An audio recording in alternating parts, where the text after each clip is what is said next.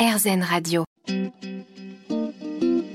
Namasté, le yoga avec Natacha Saint-Pierre. L'adolescence, cette période où les enfants découvrent une nouvelle indépendance, mais aussi où ils doivent naviguer entre les problèmes d'identité. Ils peuvent se sentir incompris, connaissent des problèmes de communication, des nouveaux stress qui arrivent dans leur vie. Heureusement, le yoga est un système complet qui peut prévenir, mais aussi aider à résoudre ces problèmes, surtout, surtout en période d'évaluation, comme par exemple lors des épreuves du bac qui sont en ce moment à nos portes. Il n'est pas trop tard pour s'y mettre. Notre invité aujourd'hui va nous l'expliquer. Restez avec nous. Namasté, le yoga avec Natacha Saint-Pierre. Aujourd'hui, nous allons parler yoga dans l'enseignement. Euh, épreuves, stress, fatigue augmentée, comment le yoga va pouvoir vous aider, par exemple, à gérer votre voix, votre stress, votre concentration, encore plein d'autres choses. Mon invitée aujourd'hui, elle s'appelle Pascal Chavret-Fontanelle. C'est une enseignante qui enseigne le français et le latin. Elle est aussi formée pour enseigner le yoga. Bonjour Pascal. Bonjour Natacha. Comment allez-vous? Je vais bien, merci. Alors vous êtes enseignante de français, de latin. Vous enseignez à des jeunes qui ont quel âge? Alors ils sont en seconde, première et terminale, donc ils ont entre 15 et 19 ans. Donc entre 15 et 19 ans, et vous leur enseignez aussi le yoga? Voilà, donc en fait, euh, je suis professeur de français latin et en même temps, j'anime euh, des ateliers de yoga et de relaxation à raison de 2 à 3 heures par semaine. Qui sont au sein de votre établissement scolaire ou qui sont faits en dehors des périodes d'école? Alors, au sein de l'établissement scolaire, en fait, c'est dans l'emploi du temps des élèves. Chaque semaine, ils ont une période qui est allouée dans l'emploi du temps entre 1 heure et 5 heures. Vous êtes arrivé comment, vous, au yoga? Vous êtes directement allé vers le yoga pour les jeunes. Comment le yoga est entré dans votre vie? Alors le yoga est entré un peu incidemment. J'ai commencé par me former dans une méthode qui est la méthode Feldenkrais, du nom de son inventeur, Moshe mhm. Feldenkrais. Ça m'a passionné, donc ensuite j'ai suivi des stages euh, en anatomie euh, avec Hélène Todorovitch et puis avec Geneviève Manan. Ensuite, je me suis dit, je vais l'expérimenter au lycée. C'était il y a 13 ans, on en parlait très très peu, et je me suis lancée. Et puis j'ai voulu aller plus loin, donc euh, je me suis inscrite au RI. Alors le riz, on va en parler dans quelques instants. Ça s'écrit R-Y-E. Euh, vous allez nous expliquer ce que c'est et euh, où est-ce que ça intervient dans la formation du yoga. Moi, je suis curieuse, quand vous avez, il y a 13 ans, décidé d'amener le yoga dans l'école, alors que c'était très peu connu, quelle a été la réaction de, de vos collègues, des parents et des élèves eux-mêmes? Alors j'ai été fortement et heureusement surprise. L'établissement m'a fait confiance. Ensuite, euh, voilà, c'était super, je trouve. J'ai toujours été suivie par mes chefs d'établissement. Et puis, ben, les parents étaient intéressés, les enfants aussi. Au début, ils étaient un peu étonnés parce qu'ils m'avaient dit, ils m'ont dit au début, mais on n'a jamais fait cela. Et puis finalement, après avoir expérimenté, parce que c'est la, chance des jeunes d'expérimenter pour pouvoir ensuite parler, ils ont trouvé ça très sympathique. Et comme les retours étaient bons, mes collègues ont trouvé cela intéressant et donc ça s'est ancré dans l'établissement euh, depuis. Alors, ça s'est ancré depuis, mais vous, allez, vous avez voulu euh, vous former un petit peu plus de manière spécifique en fait, parce que il y a différents types de yoga euh, et le yoga s'adresse à tout le monde, mais il y a une manière de l'enseigner dépendamment des personnes qu'on a devant nous, c'est ça? Tout à fait. Voilà, selon l'avantage du RI dont vous parliez, donc qui est le recherche pour le yoga dans l'éducation, c'est que c'est vraiment un yoga approprié aux enfants et aux adolescents, aux primaires, euh, aux futurs adolescents, voire au post-bac. Et c'est un yoga qui est très ludique. Je cherchais une formation qui corresponde à ma personnalité et j'ai trouvé un yoga qui n'est pas rigide, euh, qui parle aux enfants, qui est fondé sur des histoires. On peut lire des philofables. On fait des exercices de respiration avec les petits euh, qui ressemblent à des animaux. On leur parle de posture d'animaux. Donc c'était des choses appropriées aux enfants et avec un langage approprié enfants et adolescents. C'est un peu plus imagé comme yoga finalement? Voilà, c'est un yoga qui est beaucoup plus euh, imagé, avec beaucoup de figures, et puis on part des besoins des adolescents. Enfin, moi qui travaille avec des adolescents, donc par exemple, ils ont besoin de confiance en eux, ils ont besoin d'apaiser leur stress, euh, d'avoir plus de concentration, plus d'attention.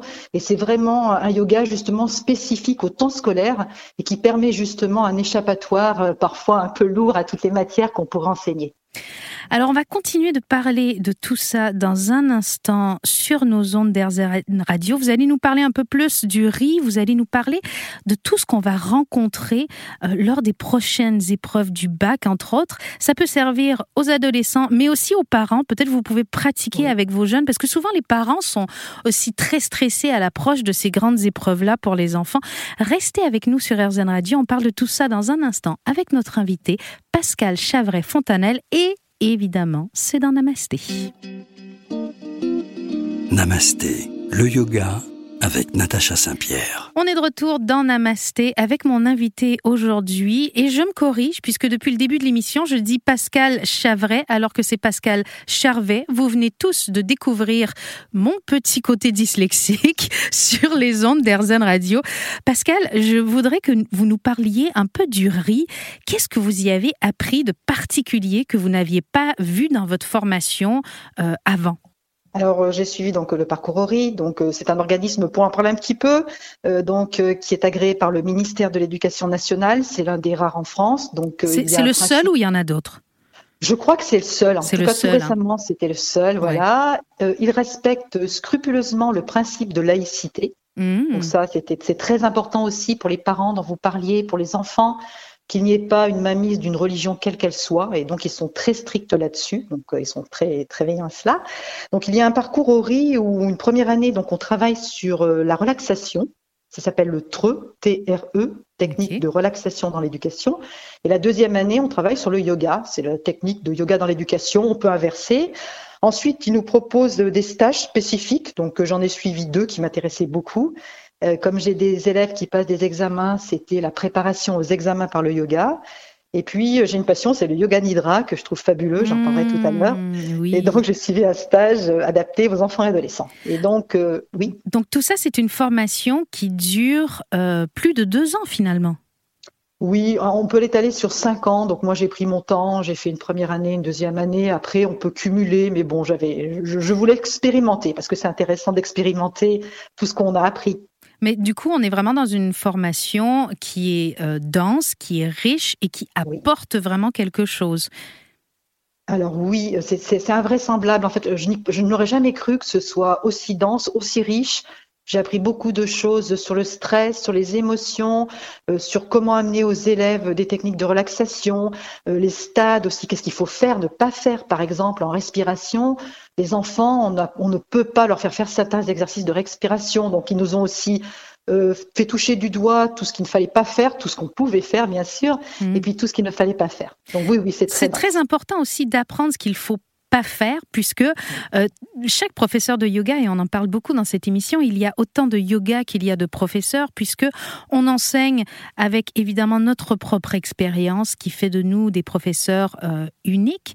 Par contre, parfois on peut avoir des idées qui pourraient ne pas convenir à un public plus jeune. J'ai l'impression de, présenter un film. Ce, ceci ne convient pas à un jeune public, mais pour le yoga, c'est une vérité, et donc le riz, permet finalement d'avoir toutes les clés en main pour toucher et pour atteindre des publics d'âge différents, euh, je suppose qu'on n'enseigne pas de la même manière à euh, un enfant de primaire qu'à un collégien, qu'à un lycéen.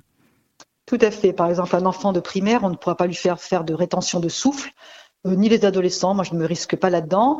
Ensuite, euh, c'est vrai que les enfants étant dans un processus de croissance, euh, qu'ils soient au primaire ou adolescent, il faut aussi veiller à cela dans les postures, donc faire attention.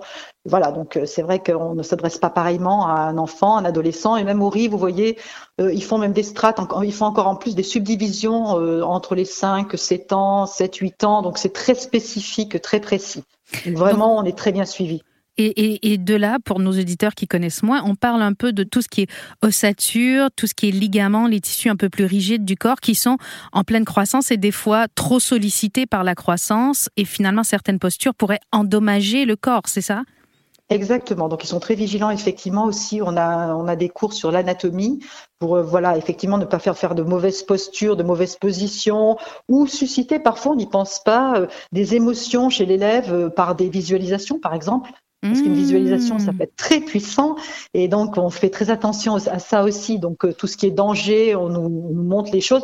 Après, je trouve que leur très grande qualité au riz, c'est qu'ils nous disent expérimentez, vivez les choses et voyez. Et ça, c'est une grande libération plutôt que d'avoir un cadre très strict, parce que c'est en même temps très rigoureux ce, qu'on a, ce qui nous est enseigné, et en même temps on nous dit lancez-vous. Donc euh, de temps en temps, je me suis lancée, et puis parfois ça fonctionne très bien, et puis ça, parfois ça rate, et ce n'est pas grave, on rectifie. On rectifie.